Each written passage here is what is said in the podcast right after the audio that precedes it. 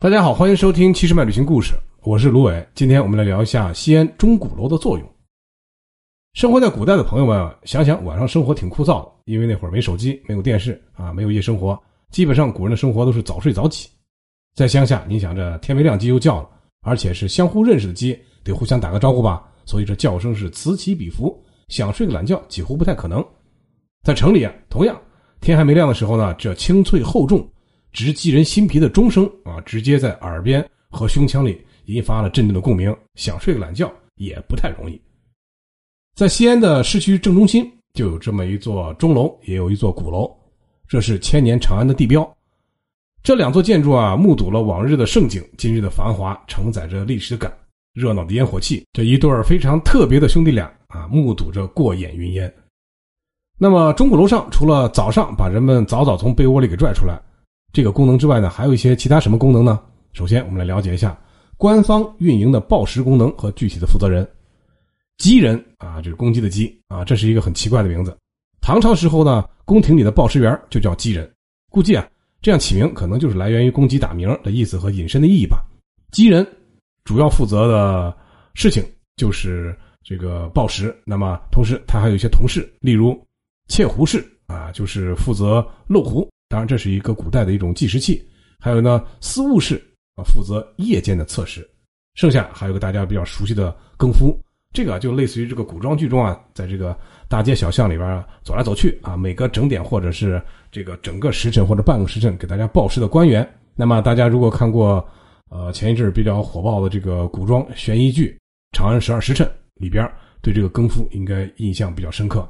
这哥们儿可能。可以二十四小时或者四十八小时不睡觉不眨眼啊，就守着那一个报时器，整点就要给大家说，呃，什么子初啊，什么子夜啊，让大家知道现在是几点几点了。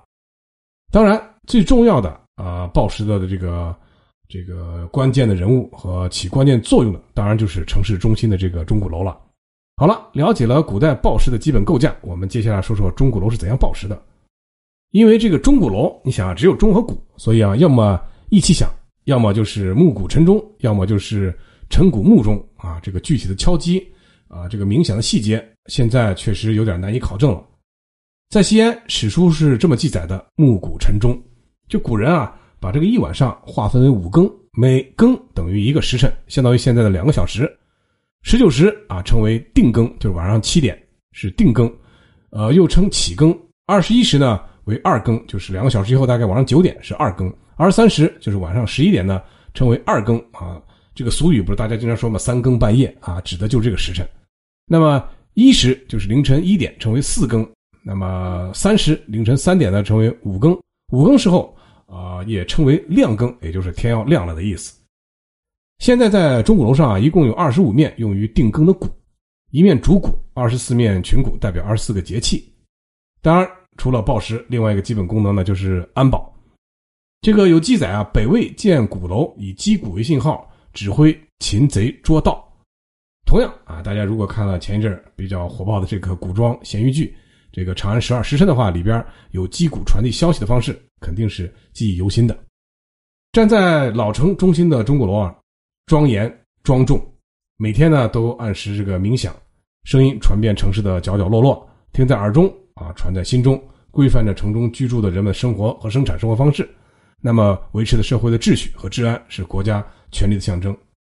现在各地的钟鼓楼基本上都在城市的商业区，这灯红酒绿间，车水马龙中，庄严的钟鼓楼啊，已经放下了皇家目空一切的身段，褪去了盛气凌人的外衣，更像是一个心平气和、目睹了沧海桑田的老人，微笑着看着时代的更迭和人民生活的变迁。好了，关于西安的钟鼓楼，我们先聊这么多，感谢您的收听。